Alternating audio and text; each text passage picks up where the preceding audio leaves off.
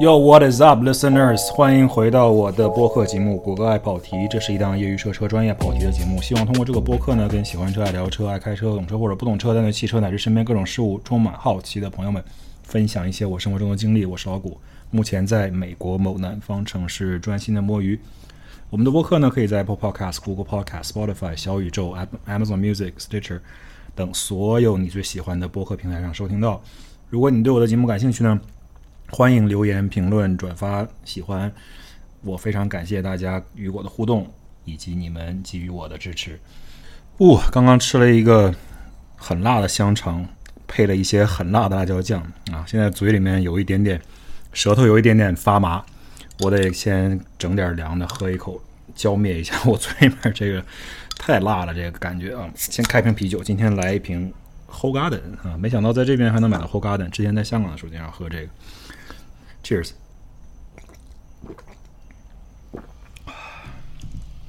哦，这爽多了，嘴巴立刻就没有那么烧了。好的，我们今天聊什么？我们今天聊一下卡瓦纳。卡瓦纳这个公司呢，是一家美国的二手汽车网上的线上的一家呃二手车行。为什么要聊卡瓦纳呢？我觉得第一，这是一个最近比较热门的一家公司啊，经常会上一些头条，很有趣。嗯，它上头条的原因并不是什么好事儿啊，是因为这家公司呢负债累累，而且业绩不如预期，而且呢呃没有什么特别好的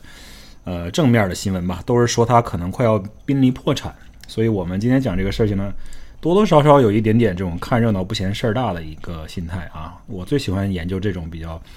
墙倒众人推，对吧？破鼓万人雷的这种故事了啊。尤其是这个公司呢，它是一家上市公司，所以它的信息量也比较大。我们能够，我们这些平常人日常生活中想要去真的去研究一下这个公司的运营情况和它的一些细节呢，我们是可以获取这些信息的。毕竟呢，上市公司所有这些东西都要披露啊，再加上有大量的新闻批新闻报道，所以啊这一期的内容呢会很丰富。另一方面呢，我觉得除了我们开玩笑以外，另一方面，我真的觉得这个公司呢，其实在美国的二手车行业呢，它是一个很有意思而且很重要的一个一个呃参与者吧。首先，它是全美第二大的一家汽车销售公司，它增长速度特别快，在过去的几年当中啊，它是呃创始的年份呢其实比较早了，已经存在大概呃十几二十年了，但是呢，它只是在最近几年上市之后呢，才慢慢有了一些名气。而且呢，尤其在新冠以后呢，由于这个新冠啊，大家都知道，我们之前节目也说过，这个二手车价飞涨啊，导致这家公司呢就乘上了东风，所以它股价呢过去一段时间，在二零二一年的时候，达到了一个非常非常高的高位，最高的时候达到了差不多呃三百三百三十元，将近三百四十美金的这么一个股价啊。相比来讲呢，现在的这个惨状就是一个很大很大的一个对比了。大家知道，如果你关心过金融方面的消息的话，你可能看到这家公司在上个星期截止的时候呢，它的股价是跌到了五块左右啊。所以说，基本上差不多百分之百的股票价值已经全部蒸发了。在过去这一年多的时间当中啊，在今年年初的时候，它的股价还有一百块，还有一百块左右。所以，就算这样算的话，到现在也失去了将 百分之九十以上的它的价值。而且呢，它的一些债务啊、债券啊，在公开市场上交易的价钱也比较进入了一个比较 distressed 的 level，就是说，象征着这个公司的债务呢可能会出现呃展期，或者是出现还不起的一个情况啊。现在它的 bonds 呢，也就是说它的债券呢，大概在公开市场上交易是三十。啊，到四十 cents on the dollar 左右这样的一个价钱，这就是一个非常 distressed 的一个价位了。那么这些具体细节呢，我们只作为背景，但是最重要的是还是看一下这家公司为什么走到了今天这一步啊！而且它走到这一步呢，我觉得还可以通过它走到这一步来分析一下，这对于我们这些普通消费者在二手车市场上购买汽车有什么样的一个借鉴，或者是代表了一个什么样的呃趋势。另外呢，我们从一个简单的，虽然我不是一个投资的呃业内人士，也不是这方面的专家，我本身个人我完全在这里披露给大家，我是完全不买任何股票的，所以，我作为这件事情呢，其实说到一些关于投资的东西呢，完全不是给大家投资的建议，我们只是分析这个公司以及一些相关的事情啊。更多的呢是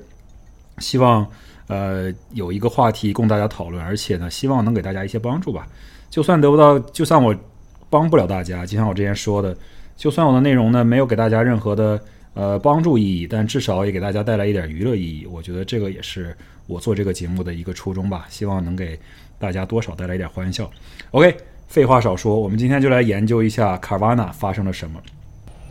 话说这个卡瓦纳可以说真的是啊，当年的华尔街的新宠。作为二手车市场呢，在美国其实是一个非常庞大的市场。大家也都知道，美国就是一个坐在车轮上的国家，每个人呢都有，几乎每个人都有一辆汽车，然后每一家庭的里面呢还。经常不止一辆汽车啊！你生活在这种密度比较大的纽约啊，或者是呃，比如说芝加哥要这种城市内部内部的话，你可能不开车，不需要开车。但是除了这种极个别的城市之外呢，大家也都知道的，美国的任何一个地方都是需要汽车来带领你实现你生活中的一些日常的一些呃活动的。不，没有了车，应该说可以说在美国是寸步难行。这个市场之大呢，它一直是一个比较。传统的一个行业，可以说，大家也知道，美国的这种汽车的 dealership model 呢，其实是一个非常传统的一个商业模式，而且它的壁垒非常森严。本身呢，这些呃汽车的经销商，他们就有自己的一些网络和一些行业协会，他们对于保护自己的权益呢，其实是非常非常的坚持的。就像大家可能听说过，特斯拉呢，它走的是一个直营直销的一个模式，也就是说，通过特斯拉的网站。购买了之后，你可以直接去到特斯拉的门店提车，不需要经过一个第三方的这么一个汽车经销商或者代理商的这么一个环节。而其他的传统车企呢，不管是呃任何国家的，还是本土的，还是进口的都好，你都需要经过这个 dealership 这个 network，也就是代理商这么一个环节，才能拿到你购买的汽车。那新车是这样，二手车就更是这样了，对吧？二手车呢，你不可能在哇，也不是说不可能，你有可能在这种官方的汽车经销商买到，但是呢，更大的程度上你是通过一些二手车车行买到的。那么二手车车行呢，就包括像卡巴纳这样的企业。但是卡瓦纳与其他车企不同的一点呢，在于它强调的是，哦，我是这个互联网时代的产物，我做的呢是纯网络上的电商营销的一种方式，我不需要有任何。实体的商店，我甚至不需要有人跟你客户之间过多的这些接触，啊，你要想买我的车，你可以直接在网上下单签合同，然后我可以在网站上呢，通过一系列的这种呃网络上的程序和呃文书，把所有的东西都签好。这样的话呢，你只需要在网上付钱，然后签好合同，这样的车子立刻就会送到你家门口，你甚至都足不出户就可以把这个事情办了，车就会送到你家门前，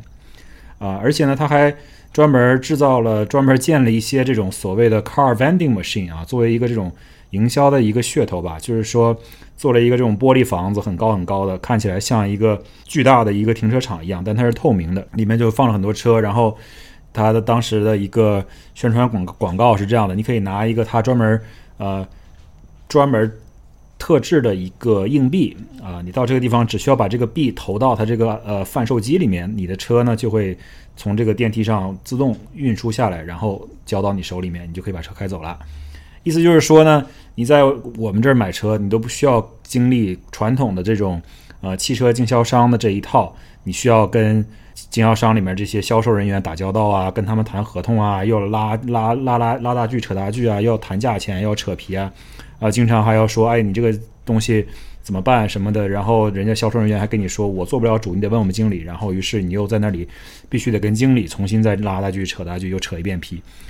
总的来说呢，他的这个理念是可以的，我觉得，因为他想要去呃攻克的呢，就是汽车二手车或者是新车销售行业里边的一个消费者特别特别头疼、特别特别呃所谓的痛点这么的一个环节，就是去。dealership 这种代理商买车的这种体验呢，通常都很差。之前我们节目也聊过啊，代理商呢，他通常会使用各种各样的方式呢，去呃最大化它汽车的售价，以及最大化它能够给你汽车贷款的一些利润。它不仅是这样，而且它有很多这种销售的手段，而且这个汽车的销售人员呢，在美国应该说名声非常之差，可以说是所有行业里边最不受待见的一个行业。以及，如果你要问一个美国的普罗大众的一个人去调查的话，你可能问他说：“你认为这个世界上最不诚恳的、最不诚实的一个职业是哪一个职业？”我觉得绝大多数的人可能会把 car salesperson，就是汽车销售人员，放在他们这个排名的最顶端。那么说到这儿呢，卡瓦纳它就是一个，这就是它的优势所在了。就是说我们在看待这个企业的时候呢，也不能完全批判它的不是。我们在批判它的不是之前呢，呃，不妨我们就先说一说这个卡瓦纳的优势在哪里。首先呢，它的网站系统和它的物流系统安排的是可以的，它至少实现了它当初的承诺，对吧？你可以在网络上选车、看车。呃，他拍很详细的照片，每一个角度，包括汽车上的一些瑕疵，都给你表现得很清楚。这样的话呢，你买车相对来说比较有信心。而且它的一些车的主要的一些存货呢，都是近几年的一些旧车，就是车的品相呢不会太差，而且呢成色不会太旧，呃，里程相对来说也不会太高。但是这个呢，并不是一概而论了，大部分情况是这样的。另外呢，卡瓦纳，我在选车的时候，我在网上经常搜索一些我喜欢的汽车，呃，当做一种消闲吧。这个就是我们这些爱车人的一种消闲娱乐，经常在网上搜自己喜欢买的车或者自己家的车卖多少钱，对吧？你就会发现，当你搜一些这种，呃，运动型的一些，包括所谓的 enthusiast car，就是一些大家这种呃汽车爱好者或者铁粉会喜欢的一些车，它呢，卡瓦纳呢，通常会收藏的会比较多。这也是他们营销的一个策略，他们就会去通过所谓的自己的 AI、自己的这种人工智能去计算很多消费者的数据，包括你搜索的数据啊，还是一些汽车销售的数据，然后他专门去进一些这种呃最受欢迎的车型，以及除了最受欢迎的车型之外呢，他还会专门收敛很多这种呃特别就是小众的，但是呢又非常专门针对一些这种。汽车发烧友人群的车型，比如说我之前就搜这个，在美国有哪些，在我附近有哪些这种 NC Miata，就是 MX-5 马自达的这款两座敞篷小跑车第三代哪里有的卖，对吧？搜来搜去，搜来搜去就会发现，大部分这个车的存货在我附近都被卡巴纳给收到旗下了，它都在它的网站上。你就会发现它的网站，首先卡巴纳呢，它的售价会比较高一些。啊，其次呢，它售价高呢是有一个相对来说是有一定原因的吧，就是它的车况呢相对来说比较好一些，而且呢，它很懂，对吧？它收购了很多这种呃 MX-5 的手动挡，因为买这种车的人大部分都想要手动挡，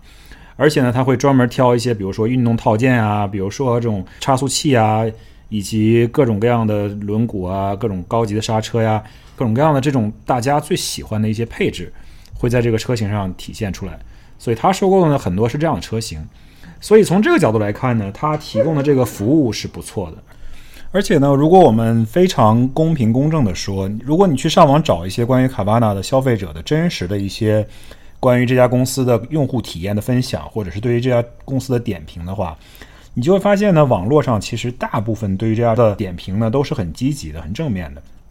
他们都会说说，哎呀。过去在这种传统的汽车代理商买车体验非常之差，要浪费好几个小时，甚至要跑好几家不同的店，然后跟不不同的这些呃非常赖皮的销售人员扯皮，然后磨嘴皮子，感觉好浪费了很多时间，但是事情最后可能做起来又不是很开心。买了车呢又觉得很，就是把买车变成了一件很折磨、很糟心的一件事情。而卡瓦纳呢，刚刚好能够解决这个问题。他们会说：“哦，我在网上买车，订单一下，合同一签，款一付，所有事情都列表的很明，列举的很明确。而且这个车价呢，也不需要去呃砍价，或者是来回去谈判什么的，明码实价。买了之后，人家很快就会按照规定的时间内把他的车，当然了，排除一些意外的，比如说有一些 delay 啊什么的，把这车直接送到你家门口。所有的这一套服务呢，都非常的贴心以及人性化。”另外呢，还有一个很重要的卖点，就是说，在新冠期间啊，大家也知道，二手车车价有一段时间非常之高。然后呢，卡巴纳呢，其实在这里面也是起到了一个相对来说一个比较重要的一个推波助澜的作用吧。你会发现很多消费者说，当时哦，我自己开了七年的二手车，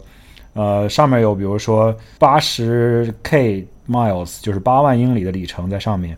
然后卡瓦纳收车的价钱跟我七年前买这辆车的价钱一模一样，我开了七年还没花一分钱。当然了，这不算他的这些日常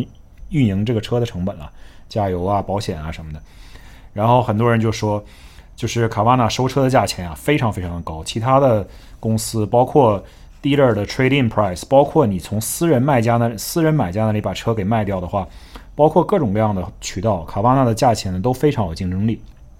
这也导致了很很多呃消费者都。非常有这个动力把他们的车卖给这个卡瓦纳，对吧？这样的话，卡瓦纳也保持了自己的车的一个存货，以及它进货的渠道比较广。而且它出价这么高，那别人当然竞争不过它了。它不仅在零售方面收车是这样的，它在拍卖方面呢，其实也是这样的。大家也都知道，美国的这种二手车车行的模式呢，大部分他们的车源都来自于这些二手车的拍卖。而且美国这个二手车拍卖也是一个非常成熟的一个行业了。有很多非常大的企业，他们在做这个事情，啊，拍卖行啊，或者怎么样的，这些都是 B to B 的一个环节，它不会涉及到消费者，它都是都是通过一些大的企业，然后卖给这些呃二手车的代理商或者经销商的。那么卡瓦纳在拍卖行业呢，其实在一段时间之内，包括新冠刚开始的时候，它的出价也很高，很多拍卖。业内人士在接受采访的时候都说，说卡瓦纳当时给出的价钱是其他其他相同的竞相似的竞争对手高出每辆车五千到六千块钱，说这个价钱在拍卖行业当中是一个很大的数字了，因为大家也知道，你这个车本身二手车的利润呢，其实并没有太高，呃，你尤其在新冠期间本身存货就很少，所以说这个就算是拍卖这种所谓的批发这种价钱呢，也不低。对吧？然后卡瓦纳在这基础上再出这么高的价钱，相相对来说，它的收车成本也比较高啊。但是对于它的竞争以及它抢占一些存货是有利的。只不过它一些竞争对手都觉得这个比较不可思议，不知道卡瓦纳是如何能够这样花这么大的价钱，然后去做这件事情。认为这是一个前所未见的一个事情。这个事情呢，我们接下来会具体分析。我们先放在这儿，一会儿我们回来再去具体探讨这个运营运营成本的一个问题。那么卡瓦纳呢？它的优势呢？其实我们刚刚说的这些，大家就会发现，它其实是一个很激进、很嗯前卫，而且呢，它提供的服务又比较贴心这么的一个公司。它确实呢有一定的呃差异点，它的竞争力跟其他的这个传统的汽车二手车销售行业呢，确实有它的独特之处。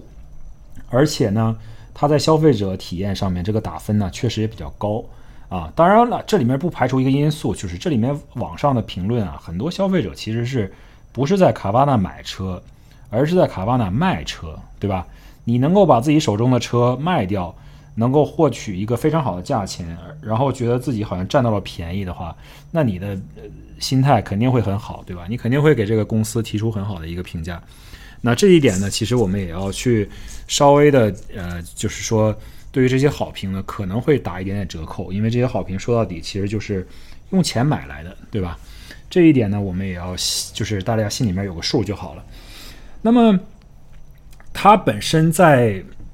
消费者眼中是这样的一个企业，那么它在华尔街眼中是一个什么样的企业呢？为什么这家车的这家汽车经销商的股价能够一度？呃，跑到三百三十块以上，然后甚至当时还有一些这种华尔街的投行给他的一些分析，说他们都是觉得这个公司前景非常好，给他都是一些这种所谓的 overweight 的一些 rating，然后认为它的股价可以一路蹿升到三百八十块以上，给了这样的一个呃价位的一个 target 区间，所以说。现在来看，我们当然都知道了，大家都英语里面常说就是 hindsight is twenty twenty。大家看过去的事情都是很清晰的，当时的人呢，可能所谓的当局者迷吧。但是我们从旁观者以及从后来者的角度来看，确实说这个股价会一路飙升到三百八十块的话，确实是有一点痴人说梦了。但是呢，人家当时也是给出过一定道理的，对吧？华尔街对于这个公司的评价就是什么呢？因为首先，它新冠带给它一个很强的一个助推，由于这供应链环节的紧张，以及呃各种各样新车造不出来的一个情况，它的二手车价上去之后呢，给这家公司的呃本身就是一个利好的信息，对吧？它本身就是二做二手车买卖的，那么二手车越贵呢，对于它来说当然也就越好。另外呢，他们会觉得说这其实是一家科技公司，它有很强的这种 AI 的一些背景，然后有很多算法去分析。消费者喜欢什么，想要什么。这样的话，它可以更有针对性的去呃提供一些这方面的产品和收收购这方面的汽车，呃，就可以提升它的一些运营的效率。这是第二。然后第三呢，他们认为这是一家 growth company，是一家是一只 growth stock，是一这种快增长的一个企业。那么快增长的企业大家可能都听说过，那有一个比较大的特点就是，它只看重增长速度以及占领市场的速度。它的首要目的呢是首要这个先决，呃优先重点呢是要占领市场。占领市场之前呢，可以少盈利甚至不盈利。啊，好多这种 growth company，如果你在占领之市场之前要是盈利了，大家都觉得你是一个不成功的 growth company，对吧？你要是盈利了，都觉得丢人。这时候大家看的并不是它的利润，而是看它的增长的速率。那么卡瓦呢，在它新冠开始之前的这几年当中，包括新冠的头两年当中，它的年化增长率，它的销售额的增长率，呃，差不多是每年百分之八十左右。那么这个是一个很恐怖的增长数字了。那么在华尔街看来，这种数字是。行业同行业当中不存在的，所以认为卡瓦纳是一只独角兽，啊，所以才给它称冠上了这种叫做呃汽车二手车市场中的亚马逊这样的一个称号。嗯，当然了，现在就连亚马逊的股票都撑不住了，那就不用提卡巴纳了。那么我们就针对刚刚我们说的这三条呃原因。来一一分析，我们来看一下这三条理由为什么到现在就根本就 hold 不住这只股票啊！这只股票现在一泻千里，只剩五块钱的价钱。在我们开始之前呢，我们先休息一下，马上回来。This episode of the Low Traction Show is sponsored by no one。那像往常一样，今天呢，我们利用这个休息的时间，简短的跑一下题，讨论一些其他的事情。现在呢，正是世界杯踢的。如火如荼的时候，非常之热。今年的世界杯呢是非常非常的好看，尤其是有很多这种冷门，包括摩洛哥、包括日本、包括韩国，之前有一些这种比较大的这个呃爆冷击败强力竞争对手的这样的一些局面啊。摩洛哥，而且摩洛哥现在仍然在四强当中。嗯，过几天之后，这个比赛又会进入下一轮，我们看一下这个半决赛会出现一个什么样的情况。当然了，今天跑题其实并不想跟大家讨论这个世界杯的事情，其实 想跟大家要讨论一下 NBA 的事情。因为虽然世界杯期间嘛，NBA 还是照打不误的啊，NBA 的关注度就小了很多，大家都去看球去了，看足球去了，对吧？但是 NBA 最近呢，确实也非常有一些好看的比赛，而且看点非常非常多。首先，我必须要给我的这个呃。初中时期的主队，呃，萨克拉门托萨克拉门托国王队打 call。这支球队应该说，自从初中克里斯韦伯、迪瓦茨、麦克比比、克里斯蒂以及这个佩贾斯卡科维奇退役之后，这些人离开了之后，已经沉寂了好多好多年了，十几二十年了。那么现在，终于在一群杂兵蟹将 组合之下。仿佛又找到了这个进攻的感觉啊！国王队现在是全联盟进攻效率最高的球队之一啊，好像排在前三名还是前五名，我忘了。然后呢，最近的胜率也比较高，一直稳居这个西部能够进入季后赛的这么一个行列当中。啊，他确实真的是，呃，找了一些很有意思的球员啊。我一直很喜欢萨博尼斯，当然，就我们这一代看球的人都知道，萨博尼斯他爹就是一个非常。强力的中锋，而且技术非常的全面，助攻能力也很强，再加上本身身高马大的，这个各方面都很厉害。当年膝盖没受伤的时候，老萨博尼斯那要扣篮，那我觉得堪比奥尼尔，对吧？但是后来可惜膝盖受了重伤，所以他的这个大部分时间都停留在地板上面。但是这个虎父无犬子，对吧？你现在这个小萨博尼斯其实做的也非常好，虽然说。整体组织能力不如这个约老师这么强吧，但是人家本身既能组织又能攻框，还有投篮，三分也可以没事扔一个，啊，能力非常非常强。跟这个团队呢融合的就比较好，尤其你配一些这种比较强力的射手，尤其这种 Kevin Herder 和这个 Monk 之类的这种，就是别的球队换来的一些怎么说？别的球队为了去拿到一些他们球队的棋子，然后放弃掉的一些弃将。集中在了这个萨克拉门托这儿，大家组成了一支球队，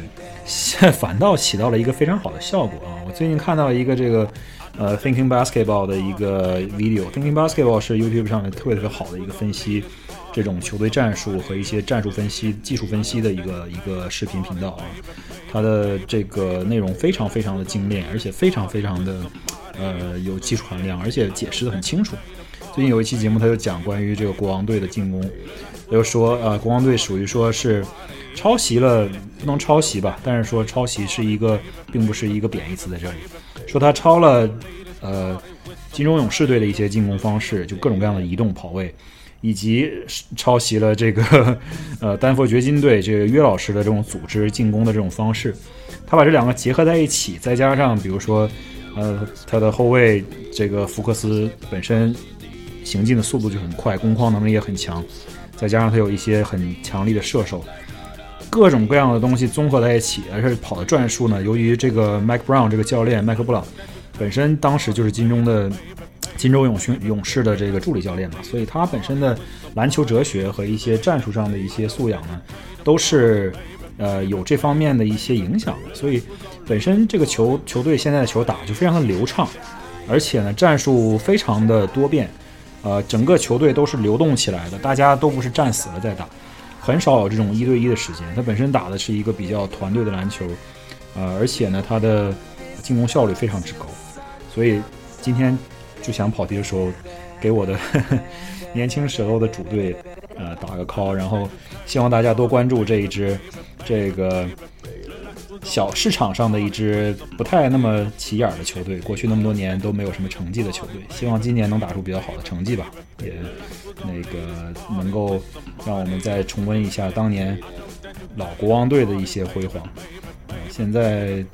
说让他们夺冠，我觉得这个比较困难了，但是希望他们越走越远吧，能够打得更好。今天就到这。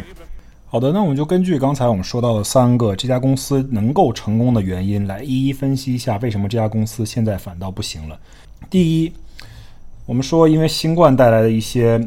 市场利好，那这个就不用说了，大家都知道，新冠现在在美国已经几乎没有人在意了。那么二手车市场呢，也逐渐的恢复了它之前应该有的状况。并不能说现在完全恢复到新冠以前的一个位置，或者是市场的一个动态吧。但是至少它是朝着那个方向走的。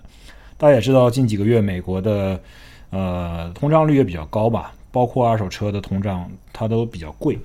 呃，数据都比较高。但是呢，相信这个大的趋势是慢慢放缓的，以及变好的。它不会像以前那样把二手车的车价每个月不断的推向新高，现在已经开始往下走了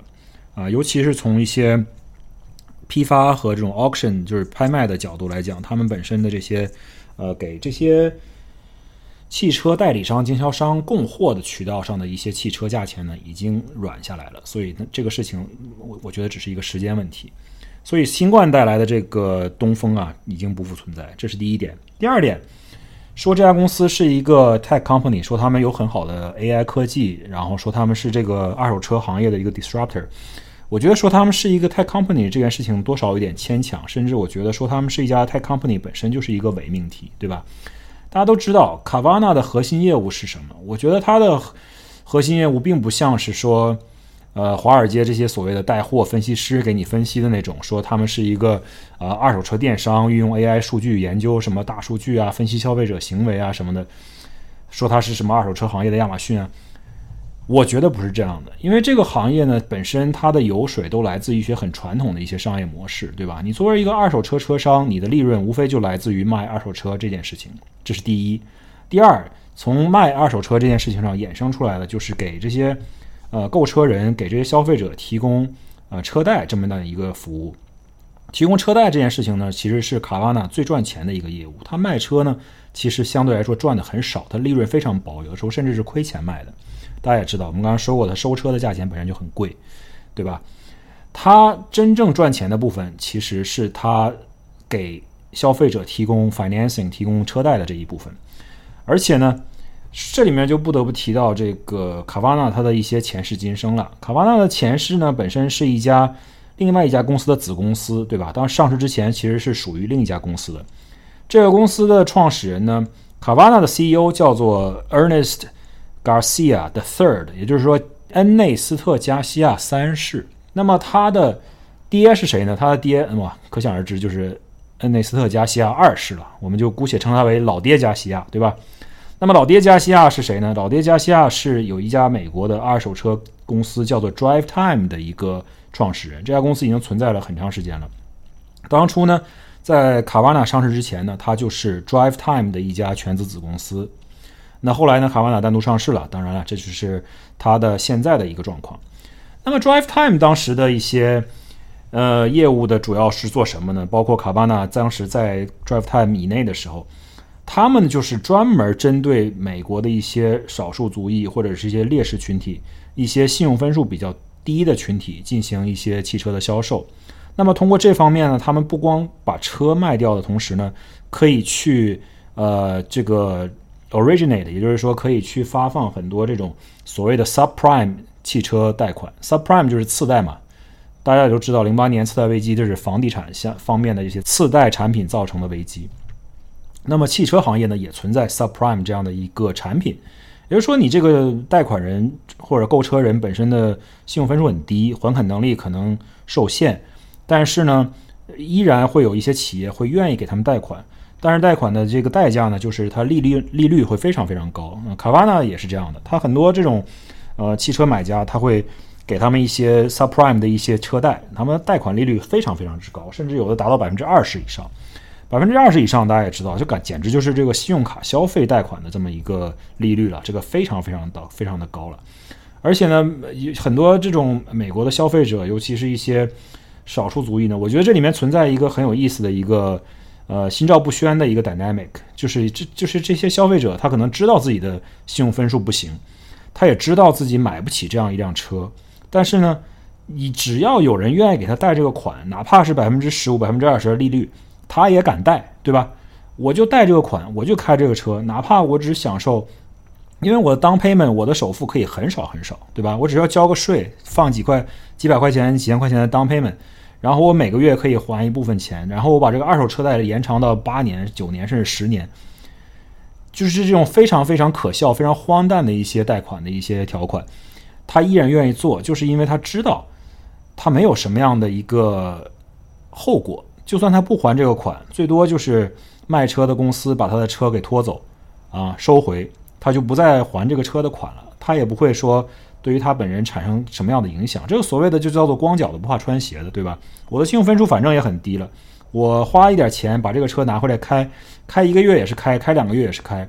我就喜欢这样的豪华车，我就喜欢开这种车，我就喜欢在我没有钱的时候享受我消费不起的东西。这是很多美国消费者的一个常见的一个心态嘛，并不是每一个消费者他都能够非常理性的去分析自己的购买力，以及分析这个市场上的一些呃变化和一些趋势。去做出最理性的决定，啊，这是我这几年在这边发现的一个这样的一个情况，一个现象吧。那么就是针对这样的一个现象呢，其实卡瓦纳包括 Drive Time 他们就会出推出这种很具有针对性的、很具有这种狙击性的、精确打击的，呃，可以说是有一点儿呃掠夺性的贷款啊。他们就会说，OK，我就把这个非常高利润的贷款贷给你这种风险非常高的借款人。尽管是这样，我这个贷款的产品呢，依然可以赚钱，而且我不光可以通过这个每一个消费者贷款这一步赚钱，我还把可以把我所有的这些车贷打包，然后放到这个美国证券市场上去交易，对吧？这样的话，我把这些东西债权卖掉之后呢，我还可以赚一笔钱，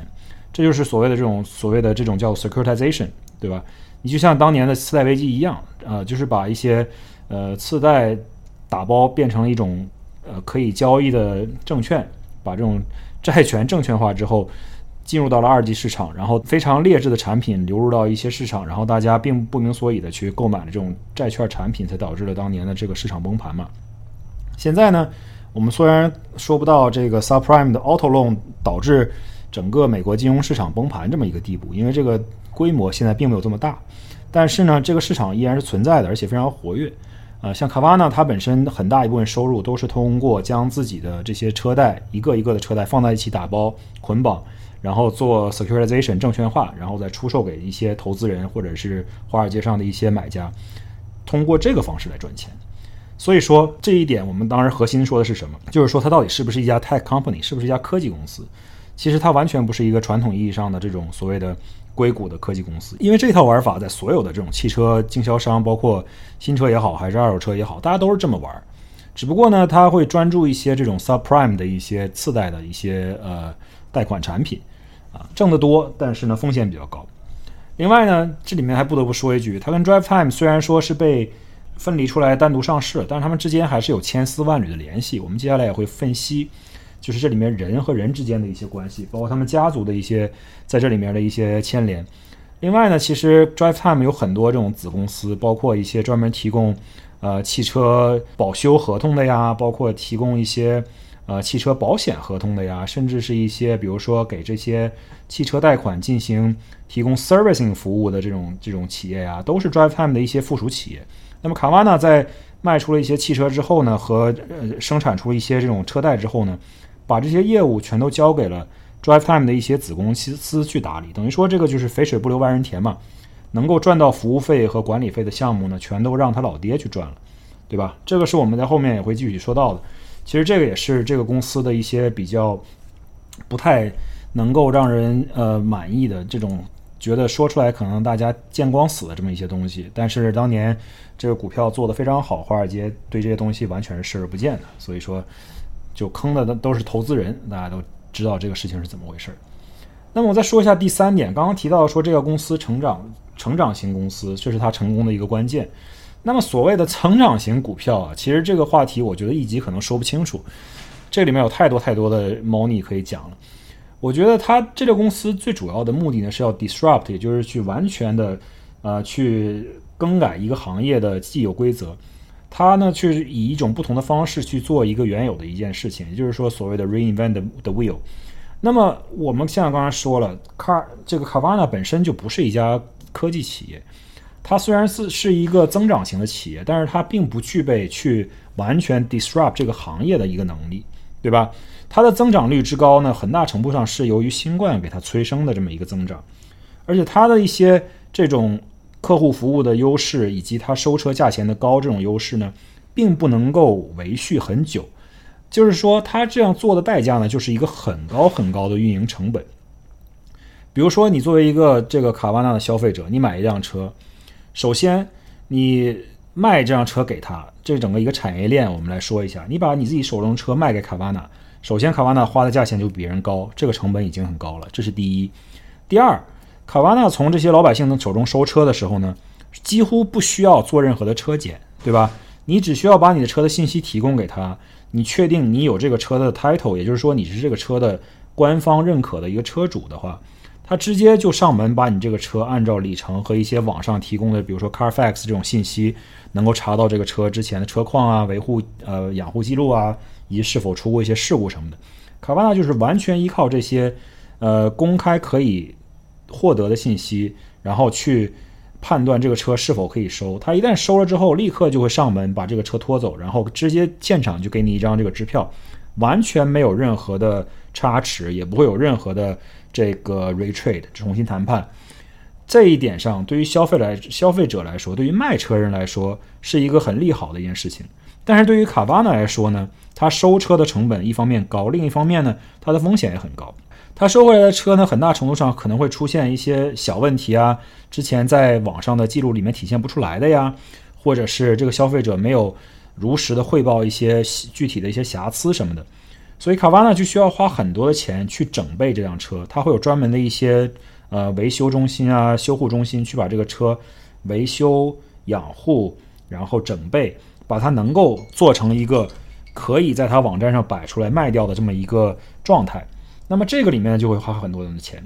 从最近几年的这个卡瓦纳的财报里面会看到，卡瓦纳有一个专门的一个 category 叫做 SG&A expenses，就是 selling general 和 administrative expenses 这一类的 expenses 呢，就包括这个车的整备成本以及做整个这一套产业的人力成本，对吧？这一个成本呢，在卡瓦纳来讲是非常之高的，它每卖出一辆车，差不多要花这方面的成本四千块左右。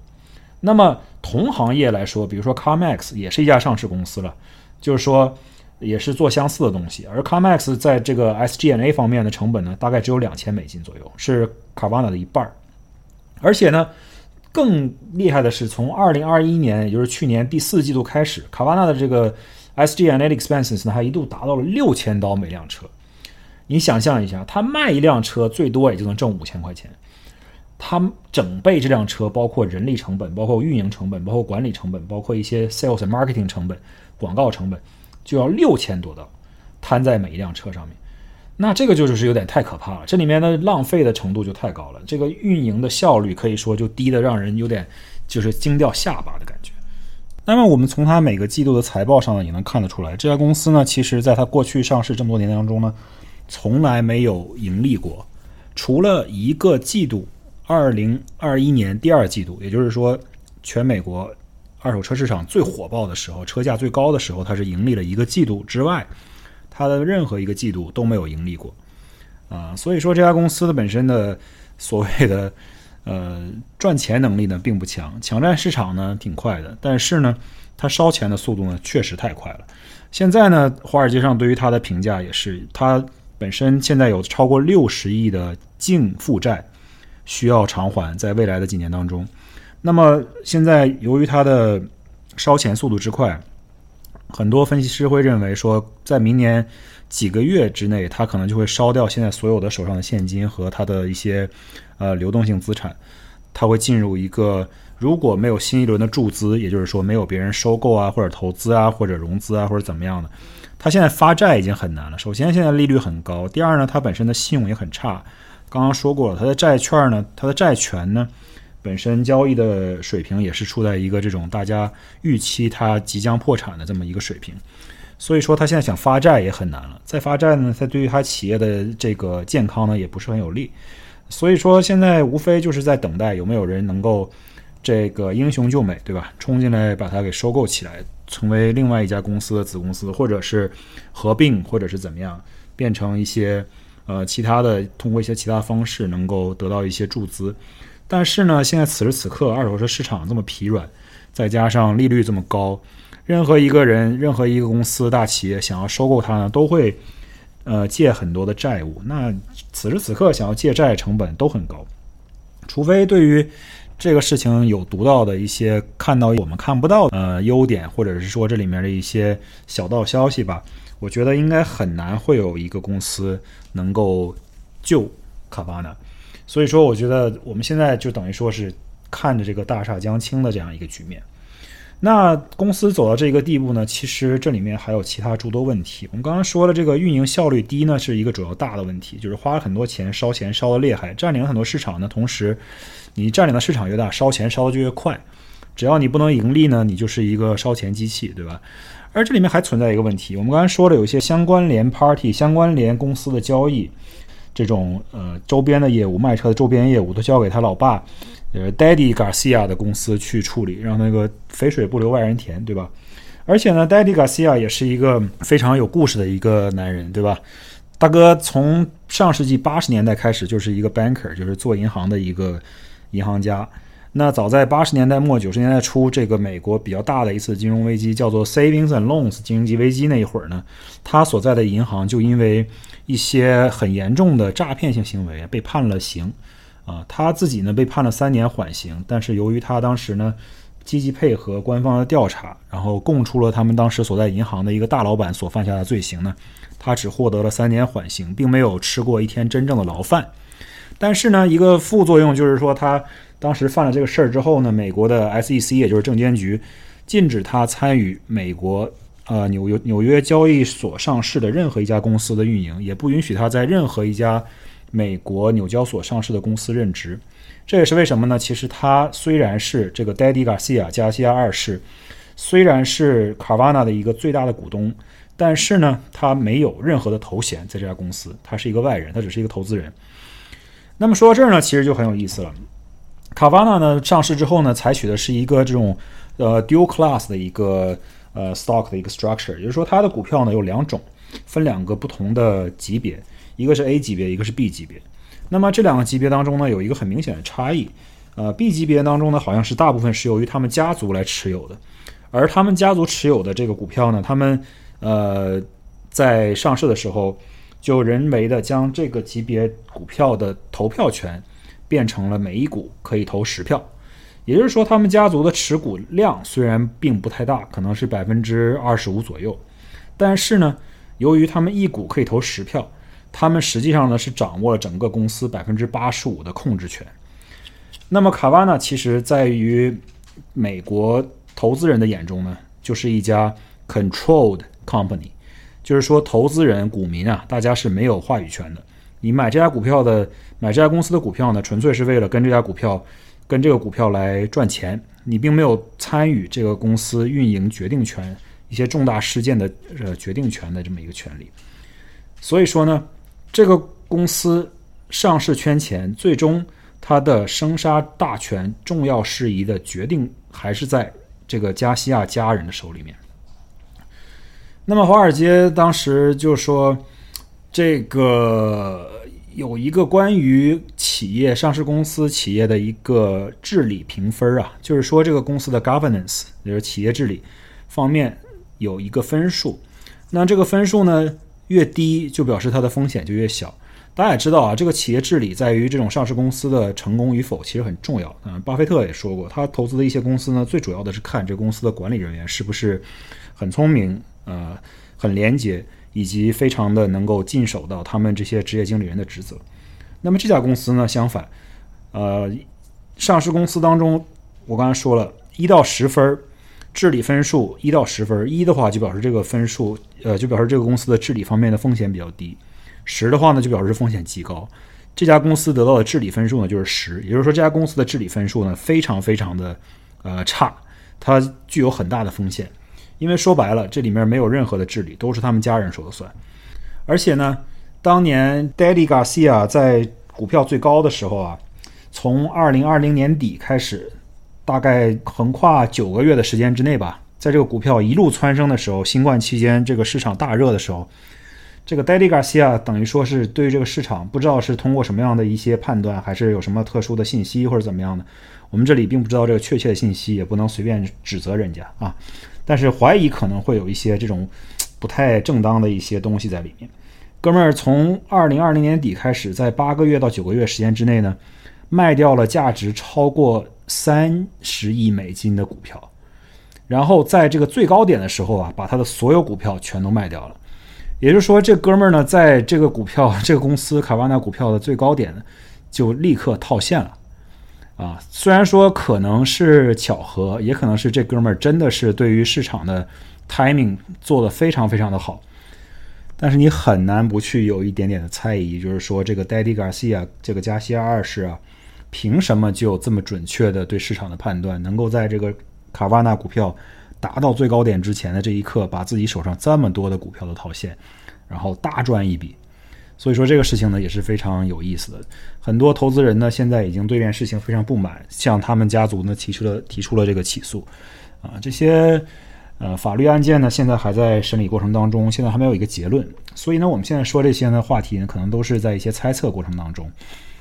不管怎么说吧，今天的节目呢，我觉得我们分析的呢毕竟是一个茶余饭后的分析。我本身说过无数次了，我在这方面呢虽然是一个相关的。这些东西跟我从从事的行业呢，可能有一点点的关系，但是我并不是干这个为主的一个人。而且呢，关于汽车、关于投资、关于华尔街，所有这些东西呢，我们都是以一个看热闹的方式再去讲，并不会说哦，我就掌握了什么样的特殊的小道消息，或者有独家的新闻什么的分享给大家，这不是的。我们纯粹是因为看到了这样的一个事情呢，觉得它有一定的探讨的意义，跟大家分享一下。那么今天这个话题呢，说到底，其实卡瓦纳这个东西呢。它之所以走到今天这一步，我觉得第一是它的收车的成本和运营成本实在太高，做的规模很大，增长速度很快，也就意味着它烧钱的速度也很快。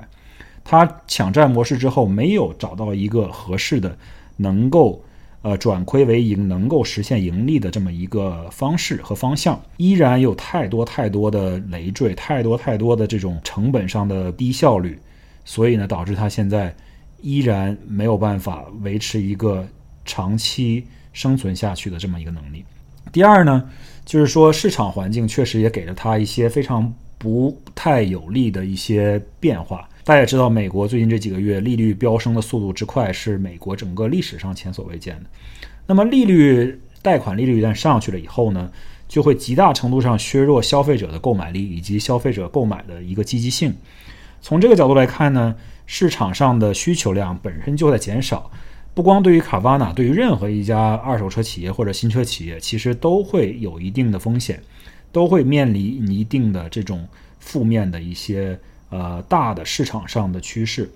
这不光是卡瓦纳一家的问题，但是由于卡瓦纳它的成本高，它的每一个月每一天它的 burn rate 比较高，那么市场上的不利因素对它的影响其实就更大，对吧？而且这个公司现在。刚刚说了，有超过六十亿美金的净负债，这些债务现在是否能还清？他的一些债权人其实已经联手在一起，打算跟这家公司抗争到底了。这些债权人就是说，我们不会单独与你谈判，我们必须一起跟你谈判。这样的话呢，我们才能达到对于我们这些债务持有人、这些债权人最大利益最大化的一个结果。哪怕你这公司破产重组了，首先需要支付的自然是这些最 senior。最有优先级的一些债务，呃，那么他们在这样的一个前提背景下，我觉得这家公司接下来何去何从，其实很难有一个呃扭亏为盈或者是触底反弹这么样的一个局面产生。而且，我觉得最重要的是，分析这家公司的股票的时候，和这整个这些新闻的一些连锁反应之后，你会发现，这家公司本身，不管它是呃当时。第二季度，二零二一年利好的时候，或者是现在非常利空的时候，它都一直存在着非常严重的经营管理问题。内部交易和利益冲突是将会是未来很多可以预见到很多这种法律诉讼将会围绕的一个核心内容。那这家公司的治理呢，其实也可以说用不堪入目来形容，因为你对于股东来说没有任何的权益。华尔街当时还各种推荐这只股票，疯狂带货，说它是这个，说它是这那个的，然后还给人定了这么高的那个价钱目标，我觉得真的是一点脸都不要。另外呢，大家已经知道了，这家公司呢，无非是一个披着科技公司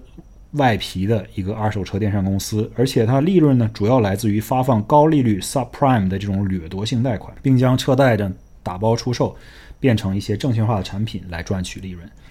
这种操作呢，其实无可厚非，在这个行业当中，其实有很多这样的存在。但是对于我们消费者来说呢，一方面觉得他这种做法呢，其实并不是特别的 ethical，并不是特别的呃道德。另一方面，我们从消费者本身来讲，我们也应该擦亮自己的双眼。去做一些更理性的判断。对于自己消费不起或者购买不起、负担不起的一些东西呢，尤其是一些比较奢侈品，这种豪华轿车之类的东西呢，要理性的去购买，理性的去选择，不要觉得说 OK，有人能够贷款给我，我可以把这个贷款期限拖得很长，八年、九年、十年，这样的话，我每个月的月供就可以达到一个让我满意的数字，可以负担得起的数字，我就会去买这辆车。这个事情的小九九并不是这样算的。我在之前的节目里面已经说过很多次了，我在这里也不再重复。但是呢，就希望大家能够擦亮眼睛，对于这种掠夺性的贷款产品，尽量避开，不要去触碰它。另外呢，这家公司它既不是科技公司，它又不具备传统这种汽车 dealer 的一些优势。你作为传统的汽车代理商或者是经销商之之类的呢？你还能够通过服务性的，包括零部件的这些部门去挣挣到很多利润。像这种大的连锁的呃汽车的这种代理商的公司，比如说 AutoNation，在美国是很大的一家，人家在就包括维护啊、换油啊、维修啊这种东西和 parts 就是零部件方面，他们也是能赚到很多钱的。那卡瓦纳呢，其实这一块业务几乎是没有的，其实就是没有的，对吧？因为人家是一个卡瓦纳强调自己是一个纯电商的这样的一个东西。它并不提供这一套服务，它做的呢只是销售，它并不提供售后服务、维修和零件这一部分的产品，所以说这一部分的利润它是赚不到的。那么相比于传统车企呢，他们的这个收入收入的渠道呢就没有传统车企那么多元化，也就是说它的风险就更集中一些。那么最后一句话呢，我觉得非常遗憾吧，这家公司走到这一步，其实伤害的大部分是股民的钱和股民的感情，投资人小散户投资人的感情。作为他们的创始人，他们的原始资本其实肯定早已经翻了几十倍甚至几百倍，而且像我刚才也说了，这个 Daddy 加西亚二世呢，他早已经把自己手中的股票清空了，而且呢，他是在这个最高点的时候把这股票卖掉的，所以他们的创始人早已经赚的这个盆满钵满，啊，真正受苦受苦受害的其实还是散户投资人。所以告诉这这里面虽然说我们不是投资的专业人士，但是还是想告诫大家，投资一定要谨慎，不要轻易听信所谓的专业人士给你的带货啊、推销啊、分析啊什么的，说这家股票可以改变整个二手车行业啊什么的，不要相信这些，要有自己理性的判断，去真的花时间。如果你真的去愿意购买这家公司的股票，想要去有兴趣想要投资的话，真的是花一些时间去研究它的财报，研究它的。报表研究它的一些那个业务内容，以及它是怎样管理的，这些东西呢，对于你做出更加理性的判断都很有帮助啊！不要光听别人怎么样去买，不要听说什么这个 Wall Street Bets 或者是朋友怎么样去买，说这家公司好你就买，还是要真正的去分析。最最后呢，还是想说一句，就是关于二手车行业，我们之前也说了一期关于新冠期间通胀这么猛，二手车怎么买的这么一期节目，也很受大家欢迎。那么，通过卡瓦纳这个事件呢，我们希望能够看到，就是说二手车市场现在逐渐冷却下来，慢慢的回归到一个相对比较正常的一个状态。那至至少到目前为止呢，其实车价相对来说还是比较贵的，所以说我们还在等。呃，希望到明年中旬或者明年下旬的时候呢，整个美国的二手车市能够体现出一个呃相对比较冷却下来、比较冷静、比较理性的一个状态。如果不急着买车的话呢，大家可以等一等。当然了，如果你急着买车，家里面有刚需的话，那你就只能挑选一些你认为最好的一些 deal 了。那么今天的节目就到这儿，我们下周见。